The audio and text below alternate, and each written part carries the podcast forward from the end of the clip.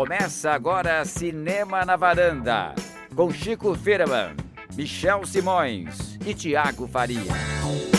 Varandeiras e varandeiros, mais um Cinema na Varanda sobre Michel Simões, episódio de hoje, o 262. A Meryl cantou e eu ris. Tiago Faria, é isso que tem para hoje? É o que tem para hoje, a Meryl Streep e o Riz Ahmed é isso? É esse o sobrenome dele? É assim que se fala? Então temos uma grande é Ahmed, atriz. né? Ahmed. Ahmed. É. Então temos uma grande atriz americana, já que todo mundo conhece desde criança, e uma revelação, né? Um ator que já fez outros filmes, mas agora que está despontando esse ano, ele parece que vai chegar até com chances de indicação ao Oscar. Os filmes são, Chico, quais são? O Som do Silêncio, que estreou no Prime Video, né? Dirigido pelo Darren alguma coisa. Darius Marder. Darius Marder. Darius Marder. E o filme A Festa de Formatura, dirigido pelo Ryan Murphy, que chegou à Netflix. Cris, tem um musical e tem um filme sobre um, um baterista com problemas auditivos. Pois é, vamos ver no que, vai dar, né? Essa mistura de sons. Muito bem, temos essa mistura de sons, a Meryl canta e o eu, e eu ris. Um filme sobre um baterista com problemas audi- auditivos e outro que pode nos deixar com problemas auditivos, talvez. É isso? Eu não sei, acho que os auditivos talvez não, talvez sejam problemas é, psicológicos mesmo, né? Acho que, acho que vai um pouco mais profundo, que atinge, atinge os cinco sentidos. Ah, Acho que até meu paladar foi prejudicado. Meu Deus do céu. Tô exagerando, mas daqui a pouco a gente fala sobre ele. Nós vamos falar antes sobre o Som do Silêncio, o Sound of Metal, filme dirigido pelo Darius Marder, que é um cineasta americano de 46, fi- 46 anos, não 46. 46 filmes, nossa, que quantos? 46 anos. Um veteranão, hein? É só o segundo filme que ele dirige. Ele dirigiu anteriormente um documentário chamado Lutz, mas ele escreveu alguns roteiros, entre eles aquele O Lugar Onde Tudo Termina. O filme passou no Festival de Toronto em 2019, é uma coprodução Bélgica e Estados Unidos. Alguma coisa pra comentar do Darius Marder, gente? Não. Acho que, É, acho eu, que eu- não, né? eu vejo que uma curiosidade, você falou do lugar onde, onde tudo termina, é que parece que ele é ligado até a um amigo, parça do Derek Cianfrance, que é o diretor do Namorados para Sempre e do Lugar Onde Tudo Termina. Ele escreveu a história do original desse filme, O Som do Silêncio. Ele participa do, do- da criação da, da história do filme. Né? É, eles participaram juntos de um documentário de onde ele tirou um pouco da ideia pra construir esse filme aqui também. Um documentário sobre uma banda de duas pessoas. e tem alguma coisa a ver também. Foi dali que surgiu o trabalho em conjunto deles, saiu o, o roteiro. Vamos então pra sinopse, que tem menos de uma linha, Chico. Tá bem fácil hoje. Nossa senhora. A luta de um baterista de punk metal Riz Ahmed.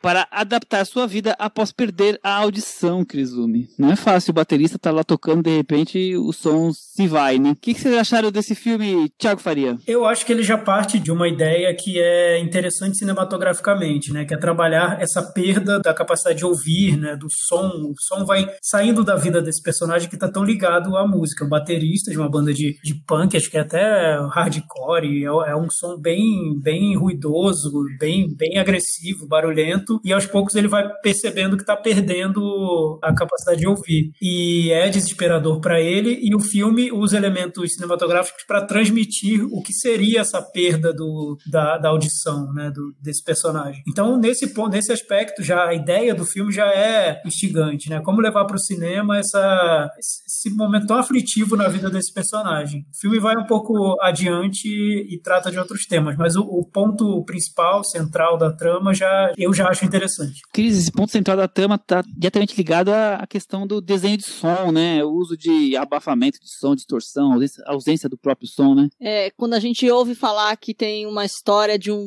baterista entre os concorrentes, entre os pretendentes ao Oscar, é difícil não querer cair em alguma coisa, como dizer assim, este é o Whiplash de 2020. E aí a gente vai encontrar algumas diferenças, né? O Whiplash era uma incursão ao mundo do som, mas acho que é o mundo da música mesmo, né? Esse daqui, ele tem uma incursão no som que é um pouco diferente, é um pouco mais introspectivo, vamos dizer assim, né? É, uma- é um relacionamento de um músico com uma jornada, se a gente for querer traçar esse paralelo, mas aqui de uma forma um pouco diferente. Ai, Chico, a Cris fez uma excelente abertura para iniciar a falar do filme. O que que você achou? É, pois é, a Cris, a Cris né, é a nossa a Cris ídola, é a né? Cris, né? A Cris É a Cris, é a Cris. E eu concordo totalmente totalmente com ela, porque assim, eu acho que muitas vezes tem muitos filmes que tentam falar, trazer para a estrutura do filme, para o cinema do filme, essa coisa de lidar com o som ou com o silêncio, e muitas vezes não se consegue e se chega a lugares meio óbvios ou não se chega a lugar nenhum. E um exemplo que recente, assim, que eu fiquei bem irritado com o filme,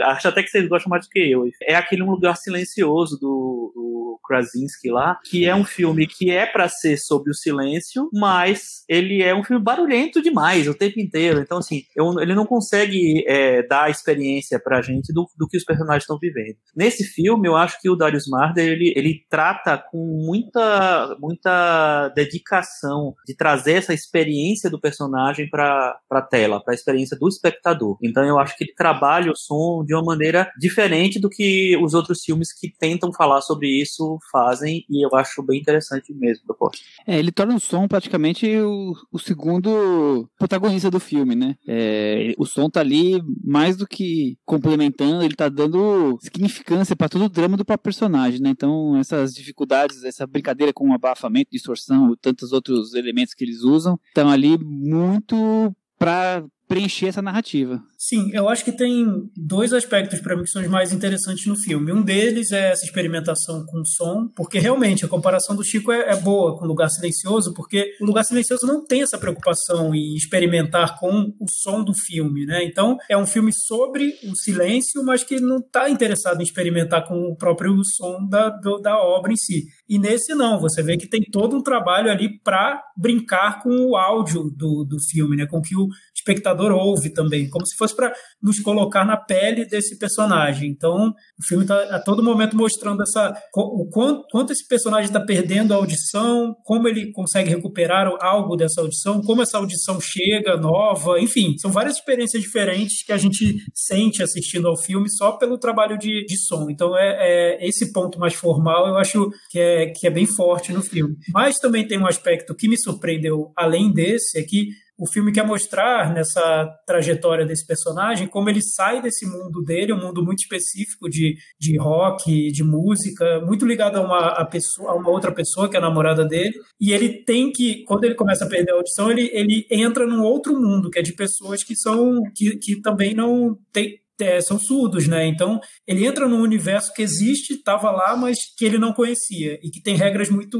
específicas. Então é como se o filme trouxesse esse personagem de um mundo e levasse para outro. E aí ele mostra como esse, essa outra é como uma, uma outra cultura abre para esse personagem e como ele se adapta a isso ou não. Então essa, esse aspecto da narrativa foi o que mais me surpreendeu. Eu não estava esperando nesse filme, mas a experimentação formal também é interessante. Cris, o que você achou dessa parte de tratar o surdo e toda essa dificuldade, esse, essa maneira de se dialogar com o mundo, né, de se aceitar talvez também. O filme faz uma imersão no que eles chamam de comunidade dos surdos, porque a partir do momento que a gente tem um baterista perdendo a audição, o que a gente acompanha é uma jornada, uma busca para ele ter essa audição de volta. Em nenhum momento ele parece estar tá aceitando que este é uma nova, esta é uma nova situação, esta é uma nova vida. Talvez ele devesse tentar conviver com isso. A partir do momento em que ele decide, em que na verdade a namorada decide que, com que ele procure um tipo de, de retiro espiritual para pessoas que adultas que né, tiveram é, que lidar com, com a surdez dessa forma, é que ele vai entrar em contato com o que é um pouco esse universo, né? Mas o que a gente tem a todo momento é uma questão dele de escolha de tentar. Aparentemente, ele não, não tá satisfeito em,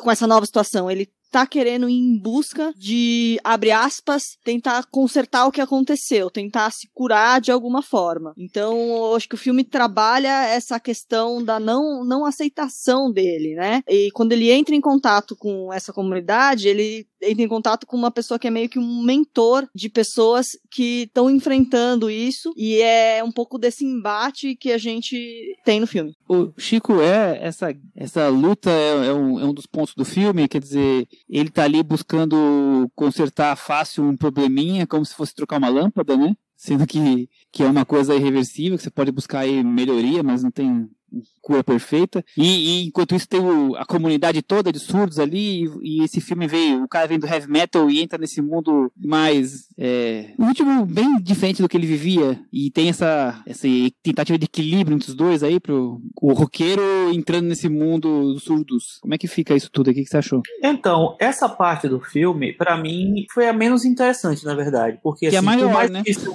é, mas por mais que a ideia seja, seja legal, eu acho que a maneira como isso é, é colocada é uma jornadinha meio de superação, de transformação do personagem, que eu acho muito meio batida mesmo, né? É, então você tem um cara que é revoltado, que tá fazendo as coisas obrigado e tal, e depois ele vai abrindo o coração e fazendo uma coisa ou outra e tal. Eu, eu acho bem interessante o ato final do filme, porque meio que condensa isso que a Cris falou, de que ele não se sente parte daquele universo ali, ele não aceita né, a, a, essa nova condição, e ele se vê como uma alma solitária, uma pessoa presa, né, uma alma livre, mas de uma maneira bem, bem melancólica. Isso é interessante, porque se no começo do filme você tem, você tem uma, ele formando uma dupla com a namorada na, na banda tal, né, é um casal e um parceiros de palco também, né, eles são um casal e parceiros de palco. Por outro lado, quando ele começa a sentir os efeitos da, da perda da audição,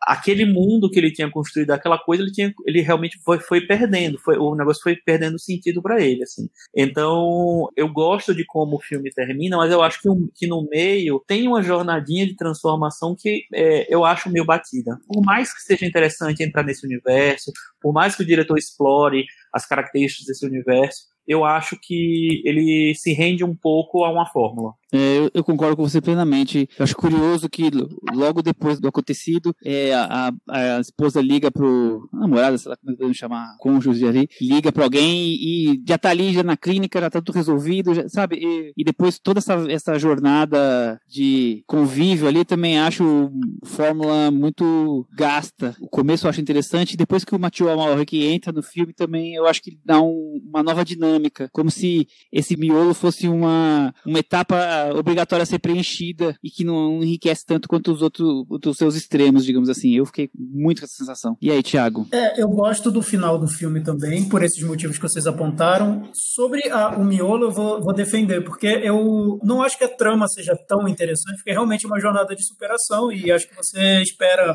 um pouco isso do filme mesmo, né? Um personagem que a, a Cris definiu bem. Ele ele está ali em conflito com é, entre o que seria o que seria o livre arbítrio dele, né? As opções que ele vai tomar na vida e o que o corpo dele está pedindo. O corpo não está deixando. Então ele precisa de um tempo para fazer. Se ele quiser fazer uma cirurgia, ele precisa de um tempo para conseguir dinheiro para aquilo. Então ele, ele é obrigado a seguir por um outro caminho na vida dele porque o corpo está pedindo, né? E esse miolo do filme é justamente onde ele vai parar sem ter desejado parar, né? Um lugar para onde ele vai contra a vontade dele. E o que eu acho muito legal nessa segunda parte, nesse miolo, não a trama de superação, que é óbvio tudo, é como esse filme mostra essa comunidade de, de surdos. Eu acho que é difícil mostrar isso, esse, esse, essa trama, essa narrativa, sem, sem parecer muito um filme quase excessivamente politicamente correto, ou que tenha uma, uma missão bem intencionada. E nesse caso, acho que é, que é um filme, até ele, ele trata de, um, de uma maneira bem realista do que seria uma comunidade de, de, surdos, no sentido de que é um mundo à parte mesmo. São, tem regras à parte, as pessoas que se, conseguem se integrar e querem se integrar conseguem viver bem, conseguem reconstruir a vida e sem que a sociedade ao redor nem perceba que eles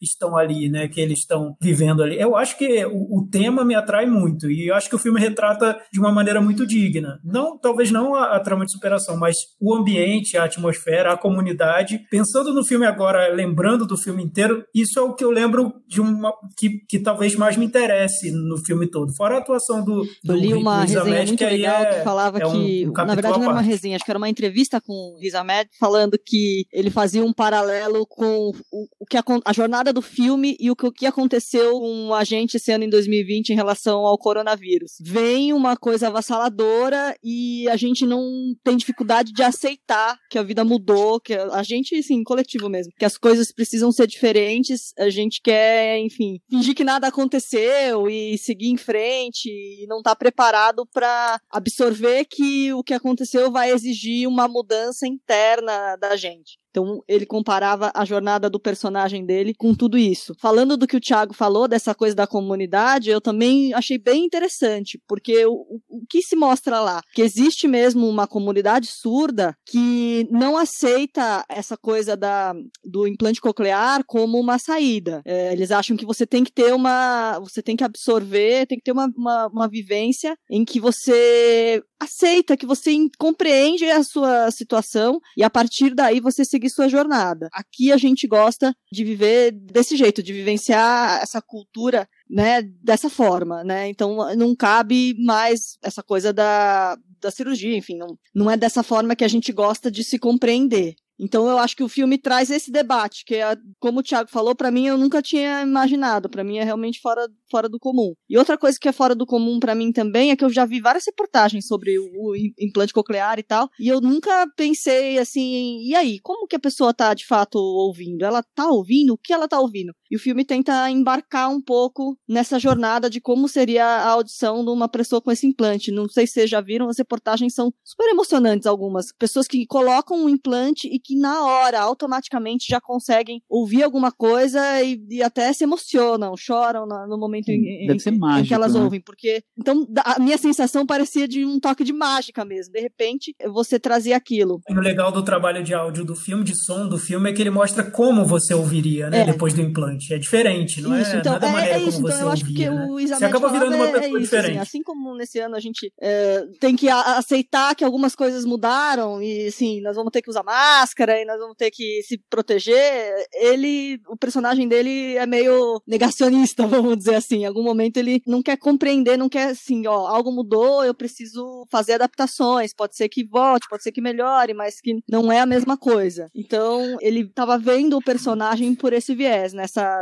nessa jornada da superação dele. E o que eu acho que é o mais interessante pra mim também foi isso. Esse retrato da, da comunidade e como pode existir, do sentido de assim, pode existir vida sim, se, né, se, se você tem esse problema de surdez, pode existir uma cultura disso, você não precisa ficar limitado. O que eu acho que dá talvez um pouquinho de sobressalto é que tem umas decisões muito grandes que acontecem nesse miolo que a gente está discutindo e que eu acho que realmente a gente passa por cima, né? O Michel falou, ah, quando ele vai fazer a cirurgia, ele vai até a esquina, corta tudo, foi. É uma cirurgia delicada, você tem que avaliar se realmente se vale a pena. Acho que é uma forma de tentar mostrar o jeito que o, que o personagem tá encarando. Mas assim, o filme não, não dá o, acho que não dá o peso de algumas decisões ali que ele tá tomando. Sepa de, né, romper lá com o relacionamento, mesmo que temporariamente e tudo mais. Acho que tem algumas coisas que podiam ter sido pesadas melhores em contraponto a outras que ficam super prolongadas na narrativa e que eu acho que é mais que acaba tornando ela mais maçante. É, eu, eu entendo a defesa de vocês dessa, dessa parte do filme. É, entendo essa total essa coisa da, da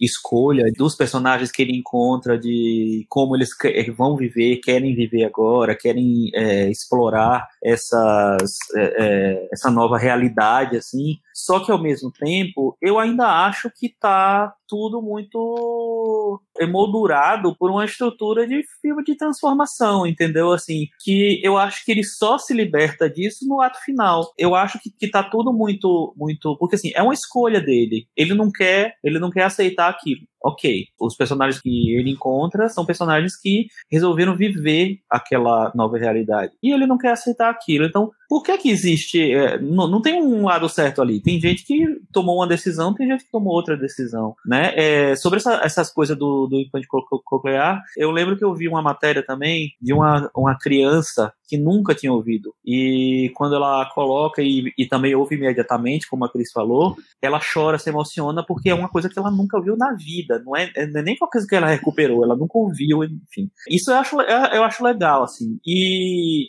não sei, mas assim, eu acho que na, na- nessa estrutura do filme, por mais que, curi- que seja curioso chegar nessa comunidade de surdos, que eu também não, existi, não, não sabia que existia essa, essa, essa cultura tão, tão cheia de regras e, e cheia de ideologias, eu acho que ele chega de uma maneira que eu acho muito tradicional. É, para mim, o que o filme tem, de- tem de diferente, de ousado, tá muito mais no uso do som é, e na, na, na maneira como o personagem se, se porta, assim, no, mais pro final do filme, do que na jornada que ele, que ele vive ali no meio. A jornada eu achei um pouco básica, para ser bem sincero.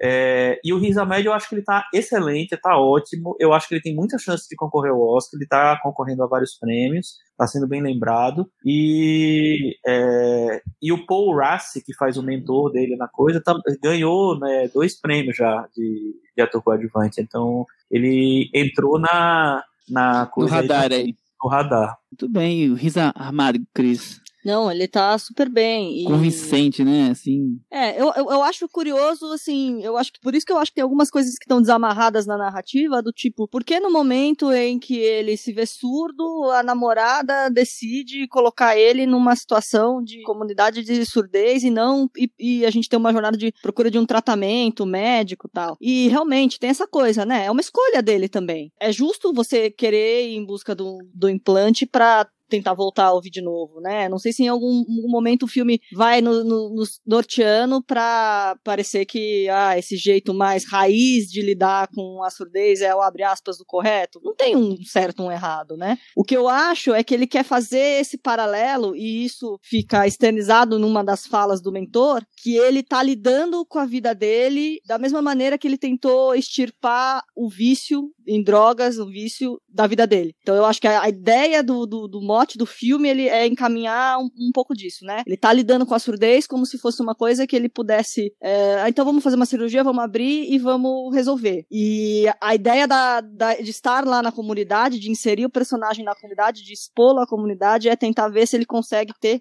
essa jornada de olhar para dentro dele mesmo do que tá acontecendo. Então eu acho que esse é o artifício que ele, que ele usa no, no filme, né? A estrutura do filme. Mas sim, eu vejo algumas coisas um pouquinho desamarradas, algumas decisões fortes que ele toma poderiam estar tá mais bem encaminhadas e, e para coisa fluir mais natural e acho que se perde um pouco de tempo na narrativa numa coisa que poderia ser mais ágil. É, então eu questiono algumas coisas do roteiro, mas eu acho que não é só questão do roteiro. Eu acho que esse miolo, como o Chico falou bem, ele me parece uma peça diferente das, das outras peças do começo e do fim. É, essa, essa jornada toda não, não me é tão instigante quanto o resto do filme. Então eu acho muito legal ao final, o, o, o terço final falando essa coisa do nada será como antes, em, em que finalmente ele pode entender que isso, ou pelo menos nós vamos perceber que nada será como antes, uma pessoa que passa uma situação como essa, mas para chegar até lá, é, questões de roteiro que aqui está discutindo aqui, escolhas para lá ou para cá, mas o, o, a viagem para dentro da comunidade me parece um cinema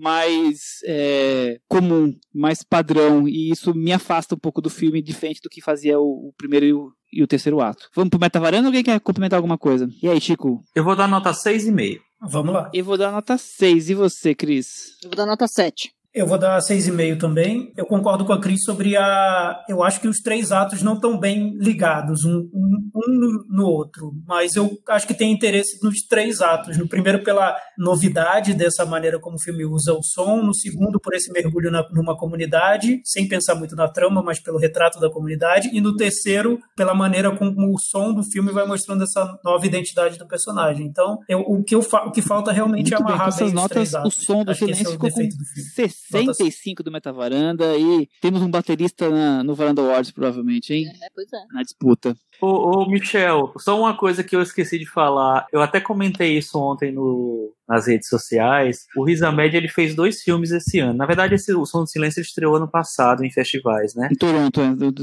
Isso é. E aí, é, mas é um filme que foi lançado esse ano. E ele lançou um outro filme que, já, que é o Mogul Mowgli, que já estreou na... É um filme britânico, já estreou lá. E é muito interessante porque, assim, os dois personagens de, do ator, ele tá muito bem nos dois filmes, mas os dois personagens têm a seguinte proposta. No primeiro, que é o que a gente falou hoje, ele é um músico que repentinamente desenvolve um problema de saúde e perde um dos sentidos. No outro, ele é um músico que repentinamente desenvolve um problema de saúde e perde uma função motora. Então, são dois filmes que partem da mesma, é, mesma ideia e têm um desenvolvimento parecidos, apesar da, do cinema de cada um ser diferente. Mas eu tô achando que tá precisando dar uma pensada aí em outras, outras coisas. O agente precisa, né, variar um pouco os roteiros. Muito bem, é. muito bem. Então já fica a dica pro agente do, do, do Riza Hamed que temos que buscar novas fronteiras. Chega de falar de. De, de, de filme bom. De, de filme bom vamos falar de uma banda agora. É, não, a gente tá aqui, Cara, então, que assim, que é né, vamos a gente tá aqui arruma- arrumando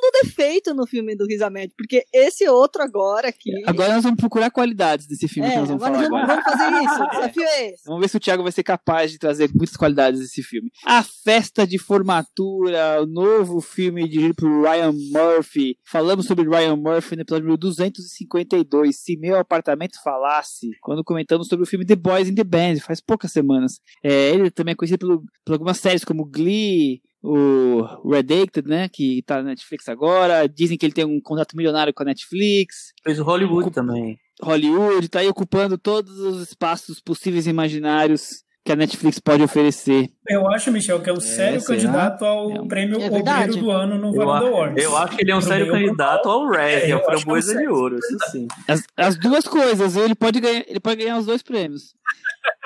Fez Não, tanta quando coisa faz esse ano ano, e, e não, não acertou muito, né? erro. Quando faz muita coisa, é, É difícil verdade. sair tudo bem. Você sabe É, que a quer Cris aqui escolhe o brilho do ano, ela sabe o que tá Porque falando. fazer tudo não faz nada, né? Exatamente. Vamos pra sinopse, já que Ryan Murphy já falou bastante naquele episódio que eu comentei agora. Após o fiasco de críticas, um grupo de renomados atores da Broadway busca uma causa para tentar se conectar com a sociedade, digamos assim, e, e limpar a barra deles. E aí encontram o caso de uma garota de Indiana que está para ser barrada do seu baile de formatura por ser lésbica, Chico Firman. Por querer levar a namorada pro baile, Michel. Melhor ainda, Fala. mais, é, melhor mais bem corrigido isso aí que você falou. Não é isso? Isso É. aí. Pois é, é, é interessante porque poderia ser uma, uma coisa mais interessante, né? É uma. Eu gostei da definição, é interessante, porque poderia ser mais interessante. Realmente, assim, poderia mesmo. É, acho que é exatamente isso. melhor Poderia. que isso, né? Mas. Poderia Vamos-. Vamos pensar na- nos elementos, assim. É uma peça da Broadway. Ok. Nem Que foi um sempre, fiasco. nem se- sempre peças da Broadway conseguem ser, ser adaptadas é, de uma maneira, sei lá, interessante para o cinema, digna para o cinema. Mas é um musical. Você escalou a Meryl Streep, uma das grandes atrizes, Nicole Kidman, outra grande atriz. O James Corden, que é um ator que está super em alta e tal. E você está tratando de um tema de inclusão, de aceitação e etc. num musical, que é um, um dos gêneros mais é, tradicionais do, de Hollywood e tal. Ou seja, se você dosa todas essas coisas, você poderia ter um trabalho interessante, pelo menos divertido.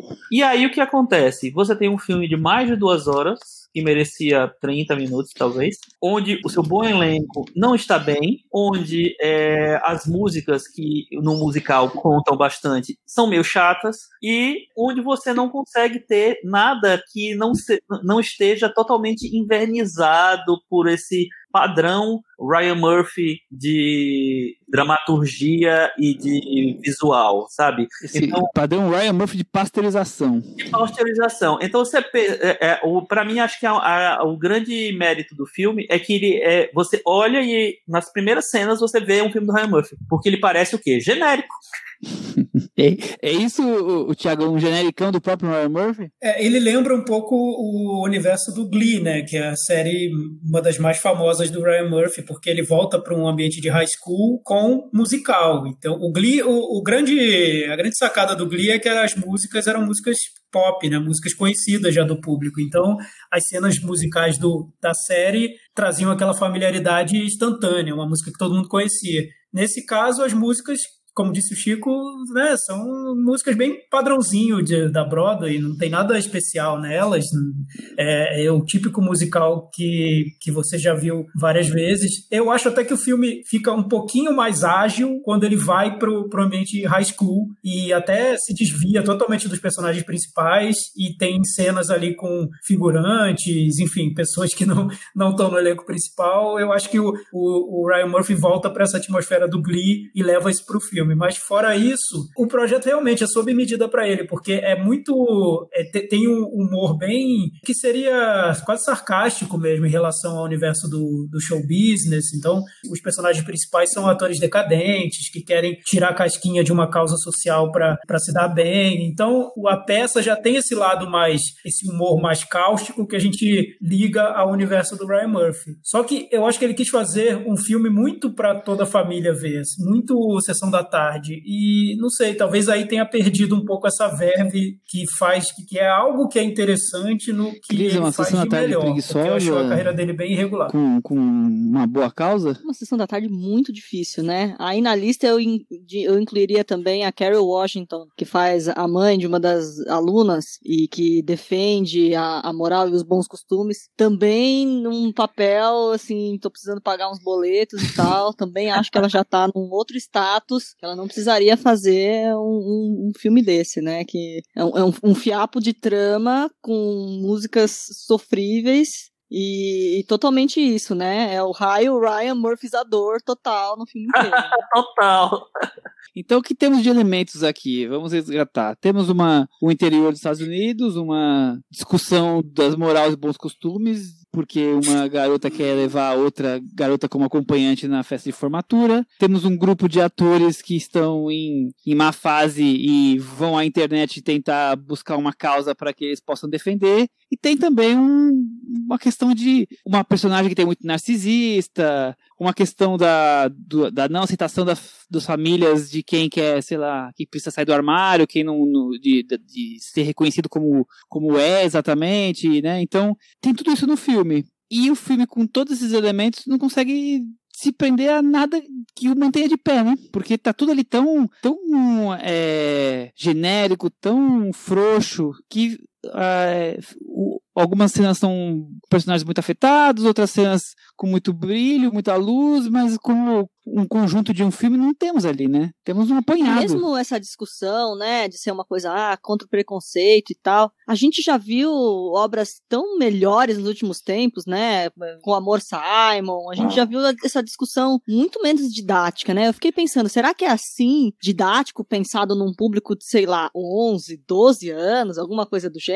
Por outro lado, então, por que que tem uma Nicole Kidman e uma Meryl Streep que já atrairiam um público mais maduro? Eu acho que tem que ficar na- no James Corden para baixo mesmo, assim, né? Num, num, sei lá, num casting mais juvenil mesmo, uma coisa meio Hannah Montana, pra tentar chegar na- nesse público, que eu acho que pode ser o único que seja atingido e ache alguma, alguma graça, não sei. O Chico, você não acha que além de tudo isso, ele acaba sendo um filme que dá um tiro no próprio pé? Porque eu não consigo imaginar que o- o- se ele quer trazer essa mensagem da importantíssima, co- como tantos filmes já trazem, da inclusão, né, das pessoas é, é, absorver essa, essa mensagem que, que nós temos que aceitar os outros como são, tudo esses temas, mas ele faz um filme que esse público não vai querer assistir esse filme mais que cinco minutos, não é um tiro no pé? É, eu não sei. Eu acho que o ele mira realmente num público invisível, inexistente, talvez.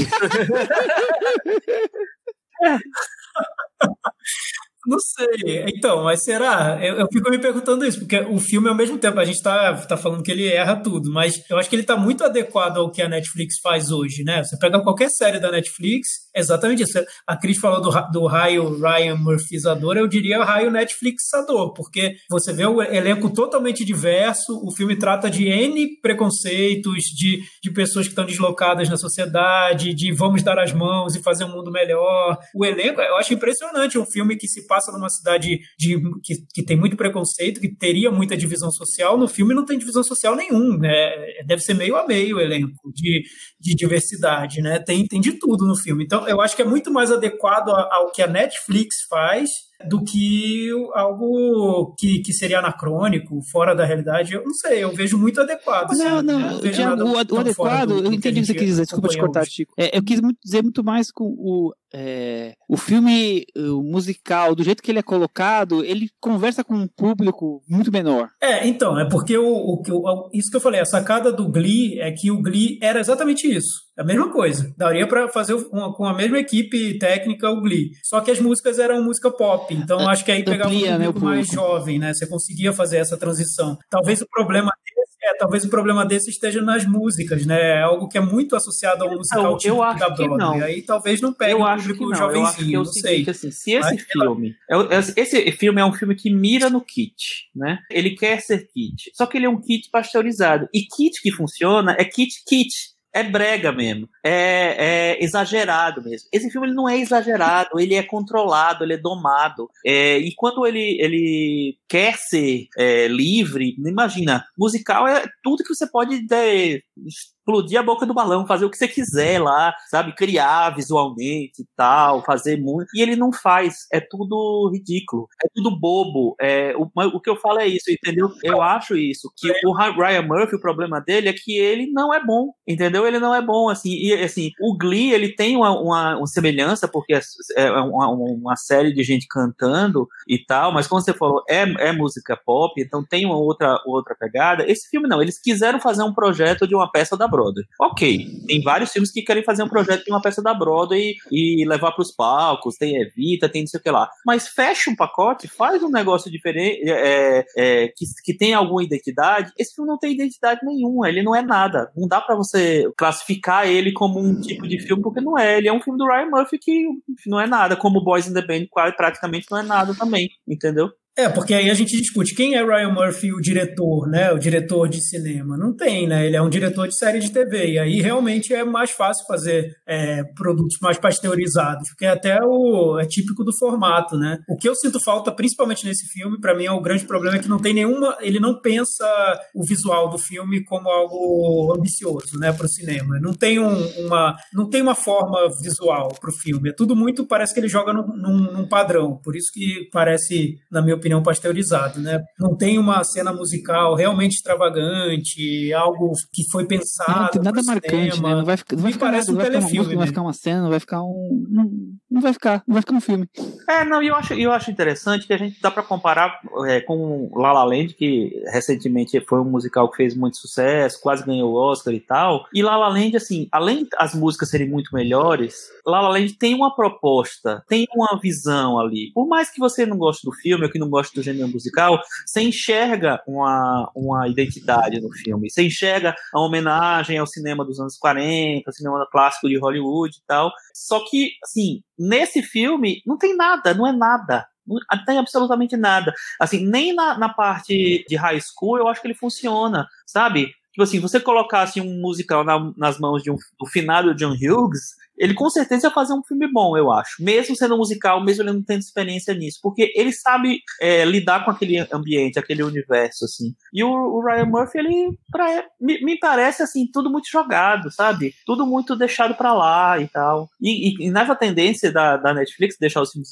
enormes, assim, as coisas perdem mais a força ainda, eu acho, entendeu? E aí você tem um filme em que a Mary Streep canta o tempo inteiro e a Nicole Kidman canta o tempo inteiro e, são, e, e elas cantam direitinho, elas cantam, tem, tem vozes boas, só que, meh, ninguém ligou. É, pronto pra ser esquecido, minha opinião. É, total. Vamos pro Meta Varanda? Sim. Cris, eu vou dar nota. Eu caprichei, eu tava bastante de bom humor e eu fui dar nota 1,5 pra ele.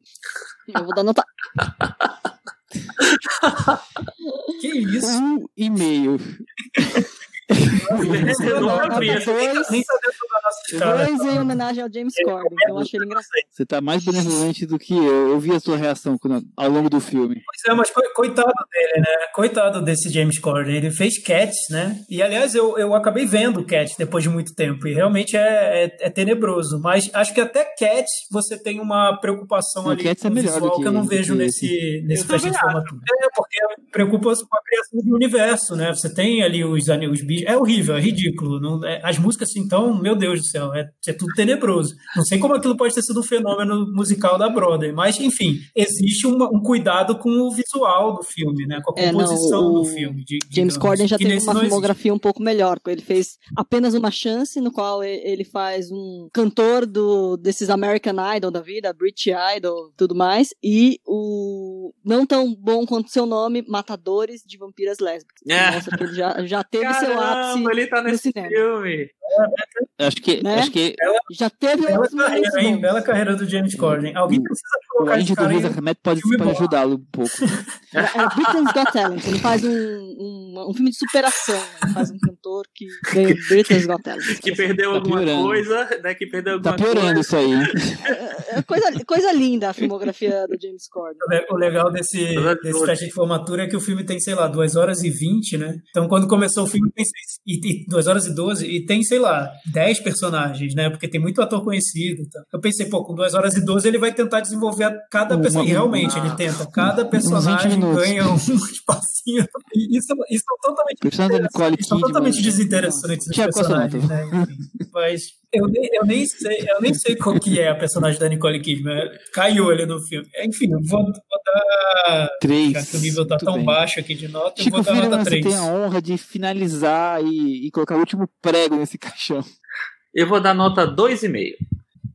Dois e meio. Com essas notas, a festa de formatura conseguiu acumular os grandíssimos 23 pontos do Metavaranda e Nossa. é o pior filme do ano. Vamos falar de filme bom, então. Chegou a hora do momento Belas Artes à la carte, de streaming focado em sistema alternativo, nosso parceiro de todas as semanas, que destacamos aqui sempre um grande filme do cardápio deles, que tem filmes clássicos, cults, também lançamentos recentes. A assinatura custa R$ 9,90. O site é o belasartesalacarte.com.br. E Chico Firman, antes que o Thiago me faça exigir que seja você que responda, qual é o filme recomendado da semana e por que assisti-lo? É, você me enganou, porque eu queria fazer a pergunta pra você de novo semana, mas toda vez é essa esculhambação, é só eu que tenho que responder isso.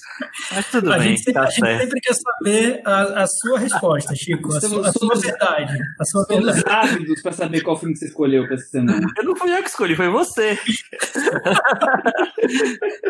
o filme da semana é o documentário Sympathy for the Devil, que Jean-Luc Godard di- dirigiu em 1968 sobre os Rolling Stones. Os Rolling Stones são provavelmente o grupo que mais tiveram documentários na história do cinema, né? É, não, não falta opções, né? Não É. falta, mas esse aí com certeza é um dos melhores, né? É um dos Sim, mais, sim. mais incríveis. Da fase que o Godard tava mais. é, como eu posso dizer? Faria uma obra-prima por, por ano, quase, né? E aí, quando ele fez o Sympathy for the Devil, juntando o cinema dele, as invenções de cinema dele com os Rolling Stones, assim, o negócio fez muito sentido. Pareceu muito, muito, muito interessante ver aquilo. Ô, Thiago, mas é. realmente um documentário sobre os Rolling Stones ou também é um documentário sobre os Rolling Stones? É, como o filme, filme do Godard é difícil você falar que é um. definir como um documentário só, né? Porque é um documentário, não deixa de ser, mas tem toda o- to- uma série de outros formatos ali dentro, né? Tem, tem ficção, tem provocação, tem panfleto político, tem tudo ali dentro do filme, né? E como o Chico bem disse, era uma época em que cada projeto do Godard parecia que ele fazia um filme que definia um pouco o fim dos anos 60, essa época. E nesse caso do Sympathy for the Devil, ele foi fazer um filme em Londres, fazer sobre um outro tema, acho que ele foi fazer um filme sobre aborto, algo assim. Chegou lá, no, o tema já não era tão, não estava tão em alta, ele decidiu fazer um filme com, com uma banda, né? Então ele, Ele pediu... chegou lá e o governo aprovou o aborto. Quer dizer, E aí, aí caiu né, o tema. É, caiu o tema. E aí caiu a pauta né, do Godard. Aí ele pensou, pô, vou, vou- vou convidar ou Beatles ou Rolling Stones para fazer um filme, porque eu queria fazer um, musica, um filme sobre uma banda e, e essas eram as duas, as duas principais bandas do, do momento. Beatles rejeitaram, mas Rolling Stones, como também bem disse o Chico, toparam, porque eles topavam tudo, né? Eles estavam ali bem abertos a, a toda, todo tipo de experimentação. E por uma feliz coincidência do Godard, o- os Rolling Stones estavam gravando um disco que, que virou um dos melhores discos da carreira deles, dos mais marcantes, que era o Beggar's Banquet. E justamente essa música Sympathy for the Devil, que, que é um dos clássicos dos Rolling Stones, o Godard E da Claudio Hanna, é, o Godard conseguiu retratar o momento em que a música estava sendo criada, composta, gravada. Então, foi uma um feliz acaso ali do pro Godard. E como o cinema dele nessa época era um cinema que captava tudo, todas as frequências que estavam ali no momento, ele acabou fazendo um, um retrato desse fim de- dos anos 60, né? Do, desse clima da época. Então, é um filme sobre o Rolling Stones, mas também é um filme sobre o fim dos anos 60. O curioso é isso, né? Como ele consegue é, juntar tudo isso com esse cinema que ele estava fazendo naquela época, né? Tinha vários filmes já dele, essa coisa mais maluquinha de, de, de ter os temas e, e as discussões políticas e não uma, uma historinha com começo, meio e fim. E ele mistura isso com as cenas de ensaio, de gravação do, da música, né? Então fica aquela coisa, é, um plano sequência longo com a banda tocando, de repente corta, vem a- os Panteras Negras com todo um discurso verborrágico sobre todos os temas da, da época, guerra Vietnã, né? A câmera sempre em movimento, a coisa meio desconexa, feminismo, democracia. É um filme do Godard e ao mesmo tempo é um filme sobre Sympathy for the Devil e, e combina perfeitamente as duas coisas num filme só, impressionante. E é um filme sobre o- os anos 80, né? Sobre a época que ele, em que ele foi feito. So- os 60. anos 80, os anos 60, desculpa. É, sobre a época em que ele foi feito e é isso. Eu acho que é um, um filme que é tão. É, ele, ele tem tantas propostas, assim, e ele casa essas propostas de uma maneira tão particular, tão pessoal, tão Godard, né? Que é um filme imperdível mesmo. Não dá para não ver. O Godard era tão aberto a tudo, né? E que esse cinema que parecia que não tinha, não tinha limite para nada. Então, tudo que estava acontecendo que ele conseguia incluir no filme, ele incluía. Então, poderia ter se tornado um filme até muito, muito datado, no mau sentido, né? Porque poderia ser um filme sobre um momento ali retratado, mas que perdeu o interesse com o tempo. Mas, por coincidência, ele justamente captou uma música que virou um clássico, né? Então, eu acho que dos filmes do Godard, talvez esse seja um dos mais acessíveis, porque o Sympathy for the Devil é um clássico, né? Então, esse interesse de saber como a música foi gravada, como ela foi criada, vai um pouco até além do que seria o cinema que o Godard estava fazendo na época. Talvez ele chegue a um outro público que não o público típico do, do filme do Godard. Eu acho que eu ficaria ali assistindo só a, a, a, o ensaio do, do Rolling Stones por um bom tempo, viu? Já, já, seria, já seria bem repetitoso, mas o que o Godard traz é, deixa muito mais rico. Né? Verdade. Então fica a, dica aí, Sympathy for the Devil no Bela à la carte, Jean Godard. É, vamos partir então para o próximo momento aqui da, da do, do, do, podcast, puxadinho da varanda. Chico Firman, algum assunto para hoje? Bom, Michel, eu queria indicar é, uns filmes que eu terminei assistindo nos últimos tempos. Assim, um deles... querer, né? Vi um filme sem querer, né? É, vi um filme sem querer aí, e resolvi. fazer. É, terminei assistindo, exatamente. É, e eu sei que um deles você até, você até gostou, inclusive. Olha, você é. gostou de um filme que, que eu indiquei. Tá? Eu acho que é a minha recomendação, mas tudo bem, vamos lá. Ah, então, não, então, então fala, fala o seu, que eu tenho outro. É, o, outro o, outro filme que eu, que eu vou indicar é o seguinte: é o MC da Amarelo, é, é Tudo Pra Ontem, que é um documentário que está em cartaz né, na, na Netflix, que eu acho que ele é muito importante para os dias de hoje. Eu acho que como, ele, como cinema e como, é, sei lá, como filme, assim, ele não é um grande filme, ele não é, ele não tem nenhuma ousadia, ele não explora tanto a linguagem como a gente espera que um documentário mais inovador explore, mas eu acho que ele tem um papel político muito, muito legal e, e ele é didático muitas vezes porque ele precisa ser e a ideia que, que dele do projeto é que seja mesmo.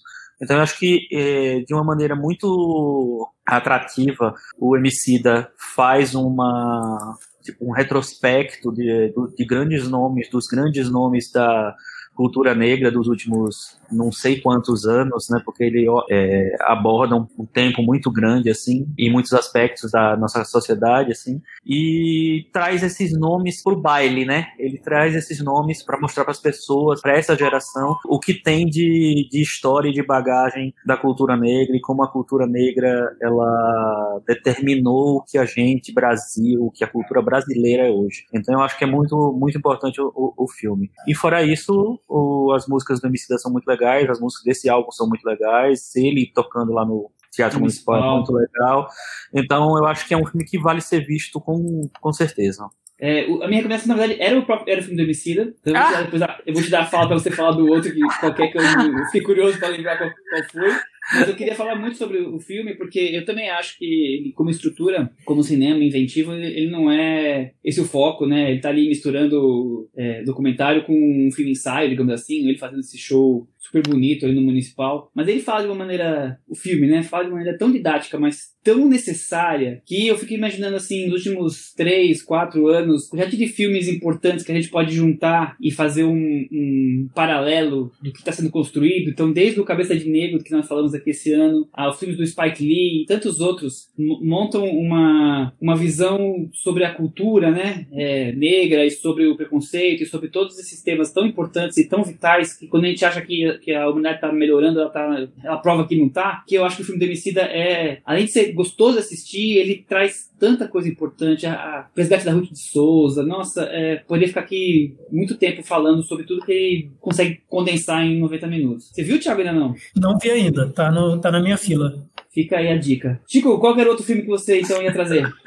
é, o outro filme era o Aleli, o, ah, o filme do é, o filme do Uruguai pro Oscar, que está disponível na Netflix, que é, um, é uma comédia dramática muito legal, muito interessante, assim, com ótimos atores, um elenco incrível. É, tem a Mirella Pascoal, que a gente já conhecia do, do Whisky, né, que também está na Netflix, é um belo filme. É, mas tem outros atores que eu acho que eu fiquei bem impressionado, assim, e é um filme que é sobre família, é uma família meio atrapalhada, meio. É, enfim, é, um, é, uma comédia, não deixa de ser uma comédia, mas é um filme que trata de questões muito densas também ao mesmo tempo. E tem é, uma melancolia misturada a essa comédia que, que faz o, o, filme ficar num lugar mais diferente, assim. É bem, bem legal. É, é a indicação do Uruguai pro Oscar e tá lá na Netflix dando sopa. Então assistam. É uma comédia dramática bem familiar, né? Eu até falei no Twitter que se você quer rir dos problemas dos outros, é um, é um, é um bom exemplar, porque são lá três irmãos e, e tem uma questão com a casa e com a mãe. Só aquele começo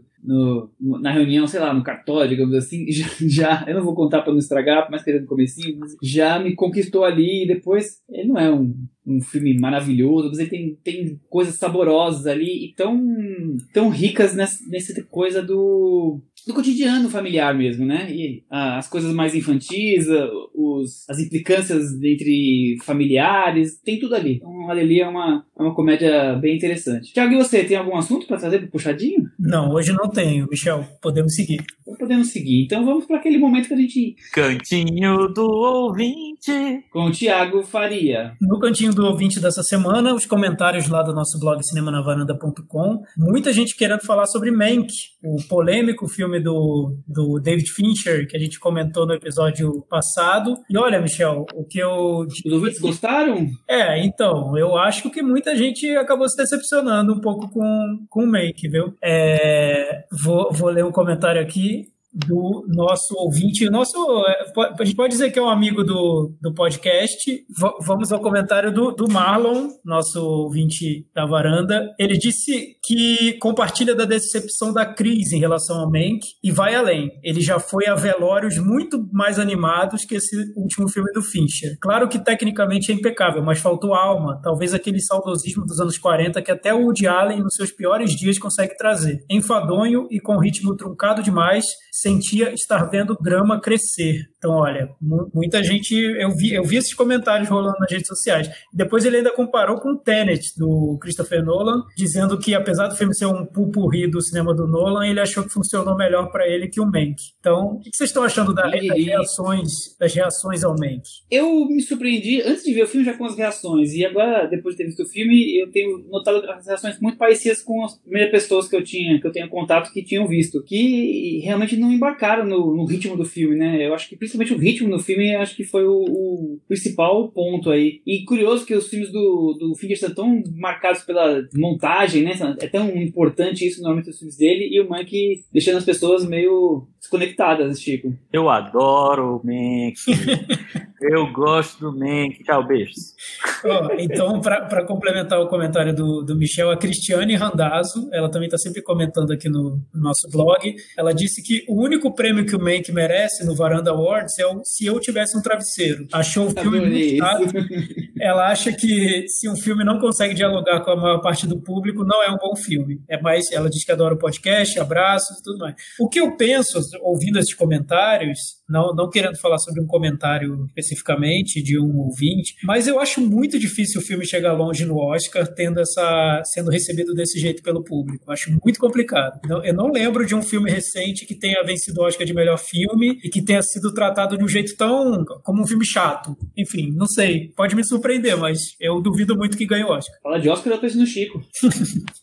Parece que a corrida deu uma mudada agora, né? Eu vejo que o Nomadland está mais forte, tem outros filmes entrando aí na, na corrida, e o Mank, eu Mas que tá ficando o, Nomad, o Nomadland é, é, é, já é o, o, o, primeiro desde muito tempo. Ele tá, ele tá na, nos, nas, nos primeiros lugares já faz assim, desde o comecinho, na verdade. Agora eu acho que ele, ele foi quem realmente quem conseguiu ficar, porque os outros filmes que estavam muito badalados foram diminuindo né, na, na corrida e E, e, é normal que aconteça isso, porque quando o filme é lançado, tá aquela, existe todo aquele, aquele é, buzz em cima do filme quando ele sai e tal. Isso aconteceu com o Chicago Seven, isso aconteceu com o filme da Regina King, isso aconteceu com o Mank também, né? Porque apesar, apesar de vocês não terem gostado, a crítica americana gostou do filme. Tá? E é, ele teve ele teve uma reação razoavelmente boa. Não foi, não foi maravilhosa, mas foi boa. Mas assim, todos os filmes foram de altos e baixos. O Nomadland ele ficou, ficou é, meio que é, uniformemente assim, até do, do começo até o final. E é muito interessante isso porque é o primeiro filme, aliás, é o segundo, é o primeiro filme depois do Guerra ao Terror, né, dirigido por uma mulher que parece ter realmente chance de ganhar o Oscar de filme e direção. Essa semana, há poucos dias, é, no domingo agora, na verdade, saiu o, o primeiro o, é, prêmio de crítica de, de, um grupo de críticos, né? Nos Estados Unidos tem crítica em, em todos os, em todas as cidades tem uma associação cantos, de críticos, é. É, tem uma associação de críticos né, em cada em cada cidade. E o, os críticos de Boston, que tem uma, uma das associações mais antigas, né, mais tradicionais, eles não, não são tão influentes, mas eles estão tipo no, na, na, na segunda na segundo série B. Na série B, exatamente Exatamente, é isso que eu queria dizer.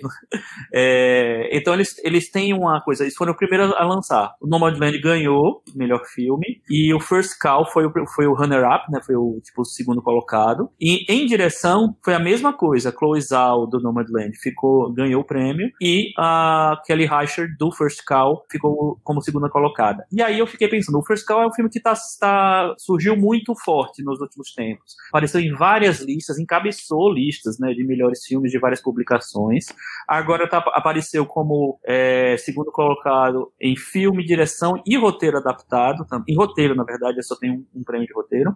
Então eu acho que é um filme que tem, tende a se fortalecer na corrida e virar um possível indicado. Seria lindo, porque o filme é muito bom, é maravilhoso. O Brasil, alguém do Brasil precisa lançar esse filme de alguma maneira. É, e eu acho que ele vai terminar com alguma indicação ao Oscar. Nem que seja só de roteiro, mas eu acho que ele vai mais além, viu? E eu fiquei pensando, esses dias, e aí eu lanço para vocês, se esse ano, com o fato de a gente nunca teve um ano na história do, do, Oscar em que tantos filmes dirigidos por mulheres chegaram fortes, assim, chegaram bem comentados, bem elogiados, com notas altas é, e com possibilidades de indicação para o Oscar. Fora o Nomadland e o First Call, tem mais dois filmes pelo menos que estão muito cotados, que é o Nunca Raramente, às vezes sempre da Eliza Hitman, e One Night in Miami, da Regina King. Eu fiquei pensando, será que esse ano especificamente, que foi um ano de luta de direitos, foi um ano é, que teve a história do George Floyd,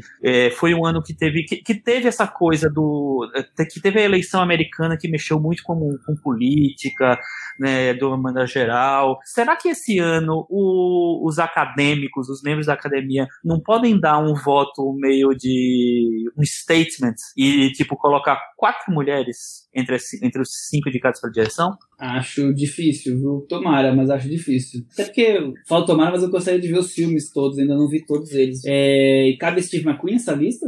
Então, o Steve McQueen a gente tem que ver direito como é que tá, porque teoricamente ele não, não poderia é, concorrer porque ele é, é um filme feito para TV eu não sei se ele teve planejamento para ser lançado em cinema. A gente está falando do filme Lovers Rock, que é o filme mais, mais celebrado da série de filmes que o Steve McQueen dirigiu para um projeto que estreou na BBC e depois vai para o Prime Video. Deve estrear no Brasil em algum momento, até agora não anunciaram. Small Axe, né? O, Isso, o Small Axe. Nossa, é um, um mais elogiado que o outro, eu tenho visto. É verdade, assim, até, é, o, o, são cinco filmes, se não me engano, e todos saíram elogiados de alguma maneira. Mas o Lovers Rock ele apareceu em muitas listas de, de, melhores filmes.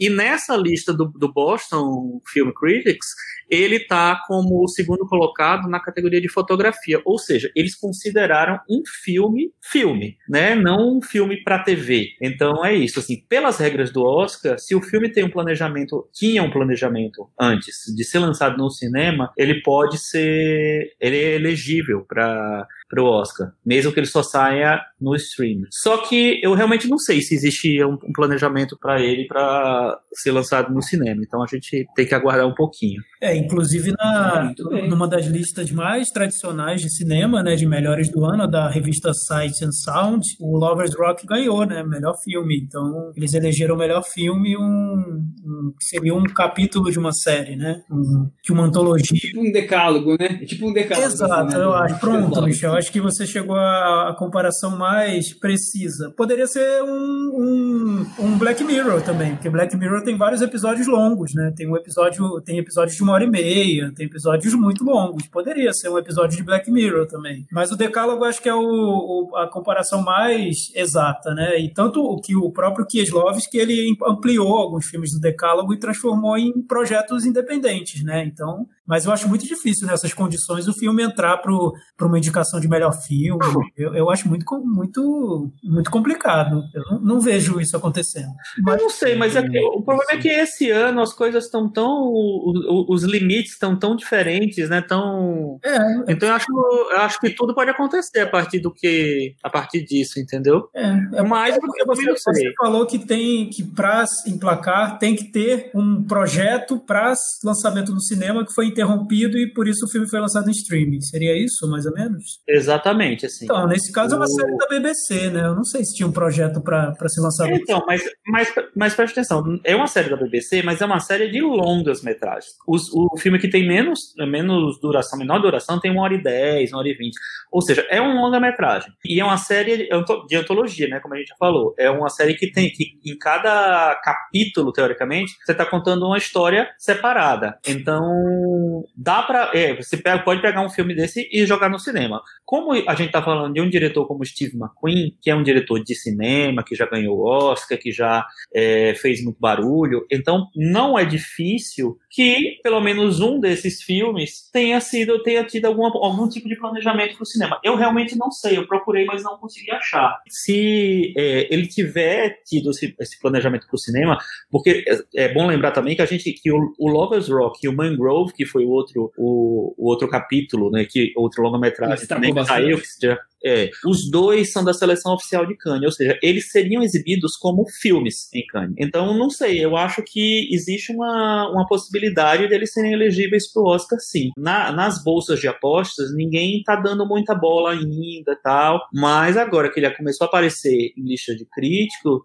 e eu acho que ele vai aparecer em outras, é, eu não duvido nada que existe essa possibilidade. Agora, realmente tem que ver se eles te fizeram esse planejamento. É, vamos aguardar o que vem por aí nas próximas semanas. A gente transformou o Cantinho do Ouvinte num, num boletim do Oscar, é, enquanto eu falava de Mank. E, e, Thiago, teve mais algum comentário de, dos outros filmes da semana passada? Ou teve. Só, só antes de, de trazer claro. um comentário sobre Mulan, acho que é também sobre Mank, é interessante. Mas antes de trazer isso, eu só queria comentar sobre essa história do, dos filmes dirigidos por mulheres, porque eu vi o, o First Call, da, da Kelly Reichardt, né? E eu gostei muito do filme, e comparando com Mank, eu acho que, eu acho que é um filme muito superior. E não, não digo nem é, querendo levar em conta o que seria a cota do, do ano das diretoras. Acho que o filme, comparando filme a filme, e até com o apelo do filme, que teria, até com com um público que talvez nem conheça a diretora, o trabalho dela, eu acho um filme que tem muito mais,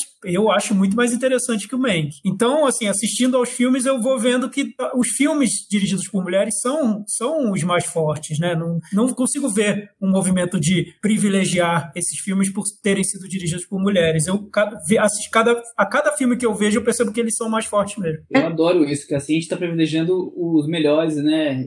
E, e dando espaço para todo mundo. É, mas o, o o que eu quis falar é o seguinte, assim, esse ano, assim, os, o, pelo fato dos filmes serem mais fortes, dos filmes serem os mais comentados, dos filmes serem os mais elogiados, eu acho que pode existir um movimento assim, poxa, já que esse ano tem uns filmes é, fantástico dirigido por mulheres, eu só vou votar em diretora mulher. Eu acho que pode acontecer isso, assim. Porque esse ano é um ano muito político, né? Em termos de. Para o cinema também foi. É, eu acho que, a, que a, a, ideia de uma coisa engajada, de um Oscar mais engajado, pode acontecer. Só um último comentário do Daniel Bandoni, que ele falou um pouco sobre Mank e um pouco sobre Mulan. Sobre Mank, ele traz uma discussão que a gente já tinha trazido antes, que ele vê que na Netflix, como os diretores têm muita liberdade para filmar, muitas vezes ele nota que que, os filmes ficam um pouco um pouco incompletos, porque não tem um pouco essa não tem tanto essa relação com, com os produtores, né? Então ele diz que seja em filmes melhores como Mank ou piores como o Wasp Network do Olivier Assayas,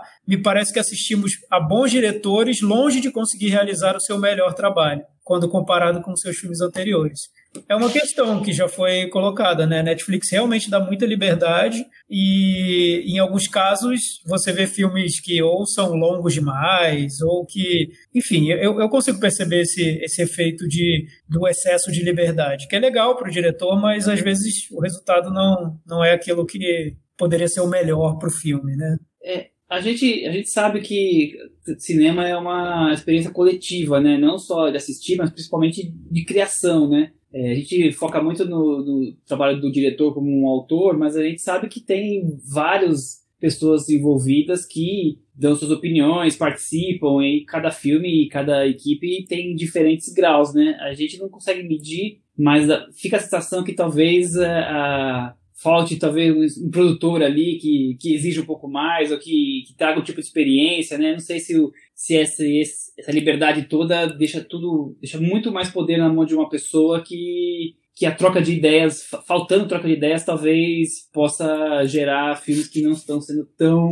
positivos assim. O que vocês acham? Não, na verdade, o que eu acho é o seguinte: eu acho que o, o, o tamanho dos filmes é, é, um negócio inexplicável, porque você, quando você vê um filme como o Mank, aí você entende que ele é um filme que quer dar conta de muita coisa, e aí ele, ele se faz um filme grande por, por conta disso. Mas você vê um filme como Festa de Formatura, que a gente falou hoje, que é um filme que tem mais de duas horas também, por que, que ele tem mais de duas horas? Ele não precisa ter mais de duas horas. É pra torrar mais, mais nosso saco. É. Né? E aí, assim, eu, eu percebo que que muitos dos filmes que, da, da Netflix, eles têm mais de duas horas. Como se fosse uma maneira de, sei lá, de, é, de tornar o filme mais importante. Que era, que era, um conceito que existiu em alguns momentos na, é, no, no, cinema. Eu lembro que naquela época do, da lista de Schindler, todo filme tinha três horas. Os filmes do Oscar, todos tinham três horas, por algum motivo. Enfim, porque achavam que era era, era a prova de que era filme bom. É, e depois isso passou e tal, enfim. Mas na, a Netflix ela resgatou isso, né? Tem muitos filmes que são filmes até simples, filmes até menos projetos mais, mais bobos, assim, mas todos têm mais de duas horas. É um negócio impressionante. É, não tá fácil, viu, Thiago? E sobre Mulan, rapidamente, já que não trouxemos nenhum comentário sobre Mulan, o Daniel ah, sim, diz claro. que acha que a Disney está transformando todos os seus filmes em filmes estilo Marvel, genéricos e sem identidade. E ele diz: e veja que eu gosto de alguns filmes da Marvel, porém porém há muitos filmes sem identidade. É, realmente, a Disney está fazendo. É, nessa série de filmes live action, né, do, adaptações de live action dos clássicos da Disney, eu noto sim uma padronização. Totalmente. É, inclusive, assim, eu fiquei tentando lembrar agora, assim, a gente gostou de algum live action da Disney? não, grupo? nenhum. Nenhum, né? Nenhum. Deixa, eu, deixa eu lembrar aqui. Eu acho que a gente achou médio, de médio para baixo. Ah, é porque, Rei assim, Rei Leão, Aladinha, Bela e a Fera, é, eu não tô, não, realmente eu não tô lembrando de nenhum, não, sei lá. Ah, sim, teve, teve um que a gente elogiou, acho que só um, que foi a adaptação do Mogli. Ah, é. Sim. Sim, é verdade. É verdade. Esse, esse eu achei legal, que é do João Favreau, né? Sim. É, é interessante. Mas enfim, ah, mas você, citou a lista da, da Silent Sound, eu acho que é legal a gente passar um pouquinho a lista, né? Porque a lista também tem várias mulheres na, na, no, na, no top 10, assim. É, a lista tem o Lovers Rock, que a gente já falou em primeiro. Tem o Time, que é o documentário da Garrett Bradley. Garrett parece nome de homem, mas eu acho que é unissex, porque Garrett é uma mulher. E ela é, o filme tá no, no, Prime Video. O terceiro lugar é o First Call, outra mulher. O quarto lugar é o Charlie Kaufman, a gente passa direto. É, o quinto O quinto é o Saint Mode, que é um filme da Rose Glass, que está muito elogiado, filme de terror, não passou por aqui ainda, e nem, nem estreou ainda, eu acho, no geral. É, o sexto é o Dick Johnson is Dead, a morte do Dick Johnson, tá, que está na Netflix, que é dirigido por uma mulher. Que nós falamos aqui. Exatamente. O sétimo, nunca, nunca raramente, às vezes, só, é sempre da Eliza Hitman, ou seja, mais uma mulher. É, e o nome do Land está em oitavo. Então, assim, a quanti, e, e, o nono é da Sarah, é, Sarah Gavron, que é o Rocks, que é um filme em inglês que está muito elogiado também, e o décimo é o Days do Tsai Ming-liang. Ou seja, tem seis ou sete filmes dirigidos por mulheres na lista. É bastante, gente, é a maioria. Esse ano é um ano das mulheres. É por isso que eu acho. Eu acho que a Chloe Zhao vai ganhar o Oscar. É, por quê? É, eu, eu achei no começo, antes de ver o Mank e tudo, que o David Fincher tinha chance, porque o David Fincher tem um nome e é um diretor de. de que o, o trabalho dele é mais visível e tal. Mas é, eu acho que a, o, o, o que a, o momento pede é que se premie uma mulher na categoria de direção. Eu pensei, ah, podia ser o nome do land filme e o David Fincher de direção. Aí depois, não, gente. Eu acho que, que pelo menos na direção é uma mulher que, tá, que o mundo tá pedindo. Tomara que ganhe o melhor filme, melhor diretor. Melhor diretora e que ser. E esses aí são os, com certeza os principais filmes do ano, né? Então acho que tem grande chance realmente de, de ser das mulheres dominarem não só a direção, como os principais é, categorias do Oscar esse ano. É isso então? Acho que é isso. Temos um, temos um programa, né, gente? Temos um programa. Então é isso. Até semana que vem. Tchau. Tchau.